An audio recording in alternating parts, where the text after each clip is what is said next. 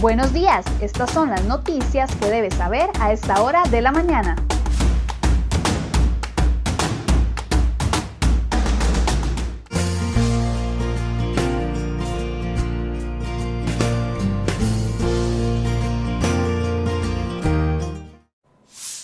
Martes 27 de octubre, muy buenos días, muchas gracias por acompañarnos en una edición más de CR Hoy Noticias. Vamos de inmediato con las informaciones que hemos preparado para el día de hoy.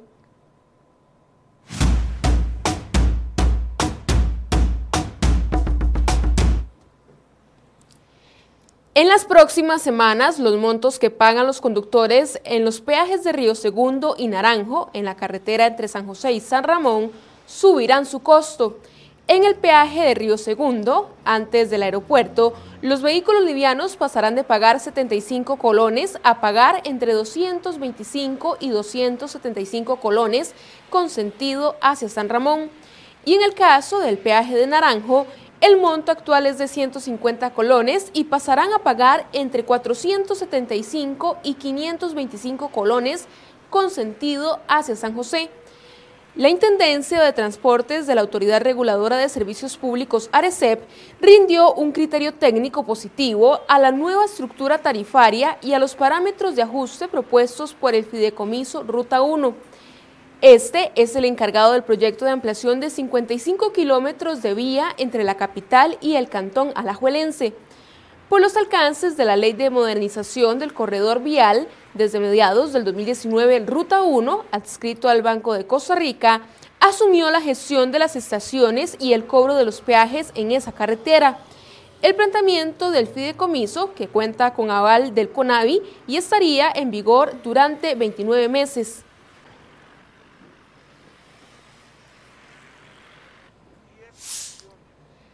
Diputados de oposición y del gobierno avanzaron este lunes hacia un acuerdo que permitiría que hoy se apruebe en la Asamblea Legislativa la rebaja del marchamo 2021. Así lo confirmó esta tarde el legislador liberacionista Roberto Thompson, que dictaminó afirmativamente la iniciativa.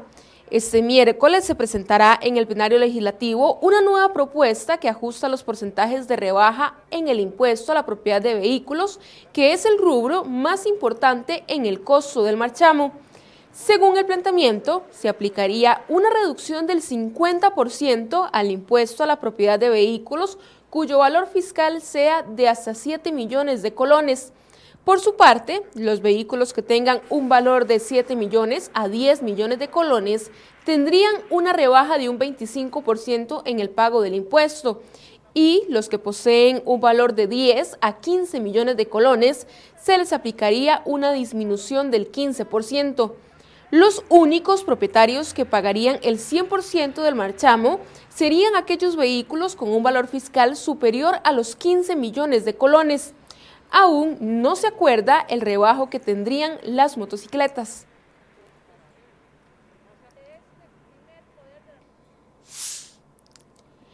El gobierno sigue renegociando las convenciones colectivas en tiempo de crisis social y económica tal como la más reciente convención firmada con los educadores, en la que el gobierno renuncia a cobrarle a los empleados cerca de 28 mil millones de colones que se les ha girado de más y el pago de anualidades para 4 mil nuevos empleados. Pero la convención colectiva del MEP no es la única en discusión. La Corte Plena está dividida ante la posibilidad de negociación de una nueva convención colectiva con la Asociación Nacional de Investigadores de Criminalística del Poder Judicial en una votación para determinar la creación y conformación de una comisión patronal que inicie las negociaciones con ANIC, esta no fue aprobada por contar con la votación por mayoría. Por su parte, la Sala Constitucional sigue eliminando privilegios abusivos obtenidos en años anteriores mediante convenciones colectivas. Por ejemplo, eliminó el pago de 100 mil colones que se le daba a los empleados del Banco Popular en el caso que contrajeran matrimonio o por el nacimiento de hijas o hijos. Además, eliminó el pago de 20 años de cesantía y lo estableció en 12 años. Asimismo, los magistrados mantuvieron y eliminaron algunos privilegios de Habdeba. Entre ellos, se mantuvo el pago doble de horas extras y rebajaron el tope de años de cesantía de 20 a 12 años. Recope guarda silencio sobre la renegociación que lleva adelante con sus empleados. Este martes, en Enfoques, estarán los abogados laboralistas Paola Gutiérrez y Marco Durante para discutir sobre este tema.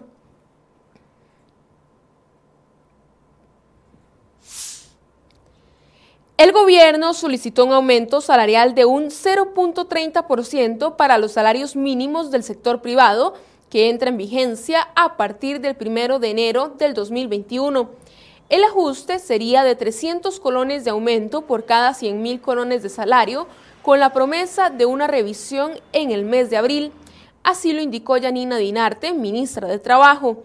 Añadió que esto se dará siempre respetando el acuerdo que tomó el Consejo de Salarios. El Ministerio de Trabajo advirtió que por las condiciones actuales de COVID-19 se analiza la posibilidad de omitir el aumento. El Consejo de Salarios y la discusión continuará este miércoles.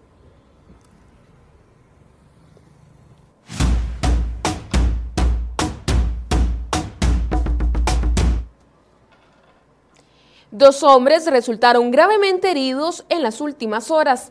El primero fue un adolescente de 17 años que fue atacado con arma blanca la noche del lunes en Heredia. El joven pidió ayuda en una tienda y fue trasladado en condición crítica al Hospital San Vicente de Paul. Y en Pocora de Limón, un hombre sufrió heridas de gravedad tras ser arrollado por un camión la noche del lunes. La víctima de 50 años fue trasladada en condición crítica al hospital de Guapiles.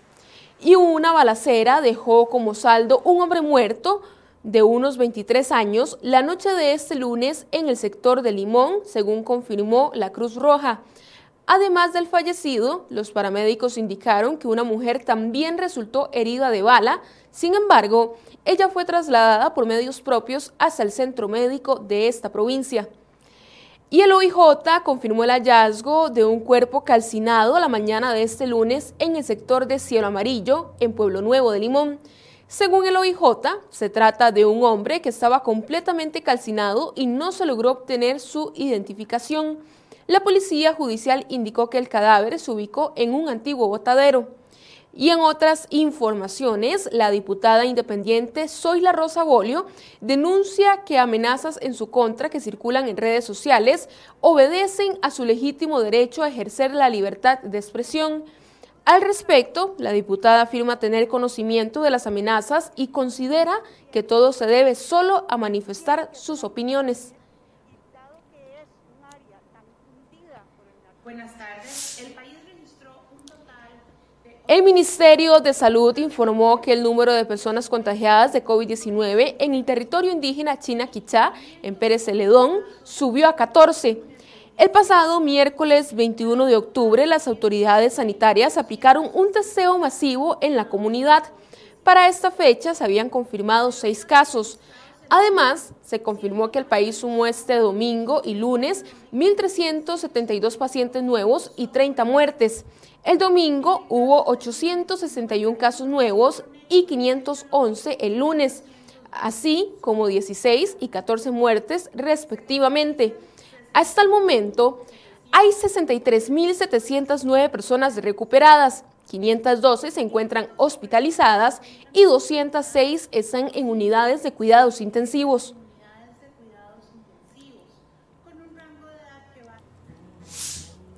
La rehabilitación de las citas para las pruebas teóricas de licencia fue una medida excepcional y el MOP anunciará en los próximos días los pasos a seguir con la gestión de este sistema.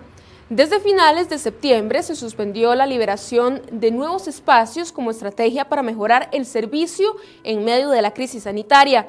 Desde este pasado lunes a las 2 de la tarde se reanudó la posibilidad de conseguir citas y varios conductores de Uber estuvieron protestando en las afueras de un centro comercial en el sector de Los Atillos, ya que aseguran que dicha empresa les está pagando menos por los servicios que realizan. En el centro comercial están una de las oficinas de Uber, sin embargo, nadie los atendió porque no es personal que tenga algún poder de decisión en la plataforma. Y luego de ocho meses de que el gobierno instauró de manera temporal la modalidad de teletrabajo, ahora ordenará a funcionarios regresar a sus sitios de trabajo, cumpliendo, eso sí, con los protocolos establecidos. En el decreto firmado por el presidente Carlos Alvarado, algunos funcionarios podrán seguir en teletrabajo sin que perjudique sus quehaceres diarios y que los servicios de la entidad para las que trabajan.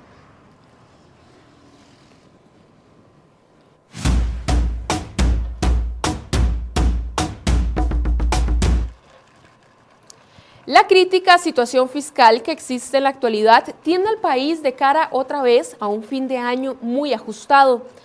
De los 1.8 billones de colones que Hacienda dijo inicialmente que requeriría para finalizar el año, aún están pendientes de conseguir 600 mil millones para financiar lo que queda de este año. Ante ello, la posibilidad alternativa, como plan C, sería recibir la aprobación de alguno de los préstamos externos pendientes en la Asamblea Legislativa. Como reseñó crhoy.com la semana pasada, un 66% del plan de ingresos proveniente de esos empréstitos está empantanado todavía. Sobre este tema puede leer la información completa en la sección de economía de crhoy.com.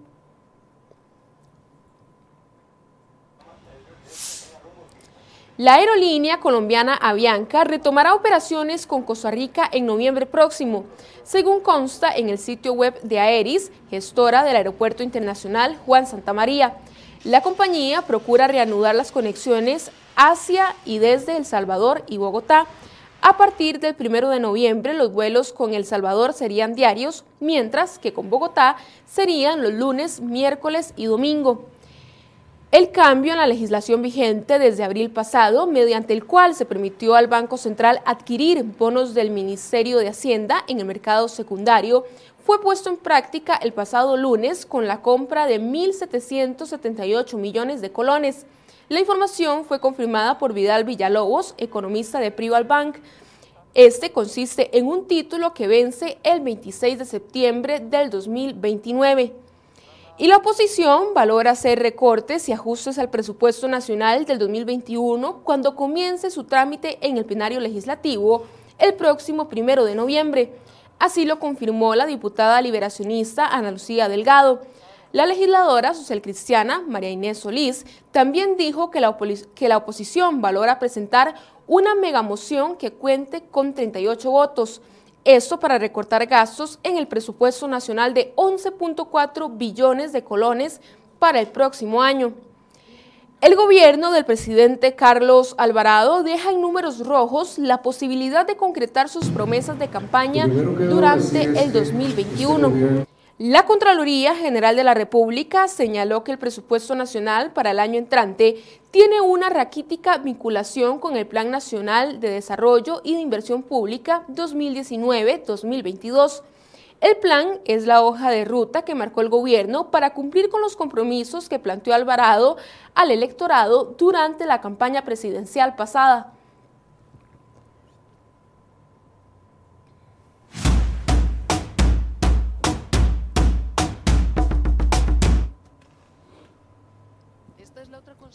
Las nuevas restricciones y toques de queda hacen que el enfado de la población crezca en Europa al mismo ritmo que se vuelven a instaurar medidas de cierre. En Italia, las protestas por las últimas restricciones han generado violentos choques contra la policía en la ciudad norteña de Turín y también en Nápoles.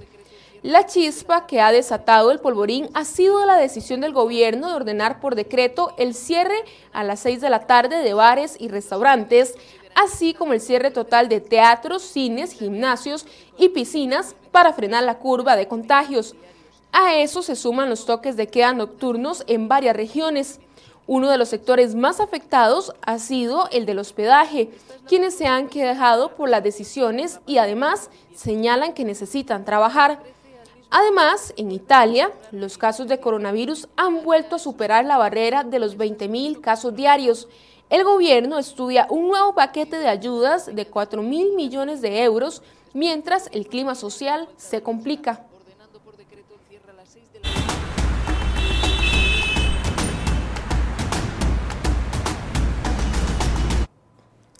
7 y 35 de la mañana realizamos en este momento el reporte del tránsito. Iniciamos en la rotonda de la Y, donde vemos una cantidad importante de autos, pero no se reportan presas de mayor importancia a esta hora de la mañana. Continuamos este recorrido en Curridabat, en las cercanías del Registro Nacional, donde vemos el tránsito un poco lento, pero tampoco pesos de mayor importancia. Y mientras seguimos repasando algunas de las cámaras viales, presten mucha atención si, usted tiene que salir de su casa, porque el paso de San Joaquín a Belén por la Firestone está completamente cerrado este martes. Según lo ha confirmado el Ministerio de Obras Públicas y Transportes, el cierre se mantendrá hasta las 4 de la tarde debido a que en ese lugar realizan una recolocación del poliducto de la refinadora costarricense de petróleo Recope, así que si usted tiene que pasar por esa zona es mejor que busque rutas alternas.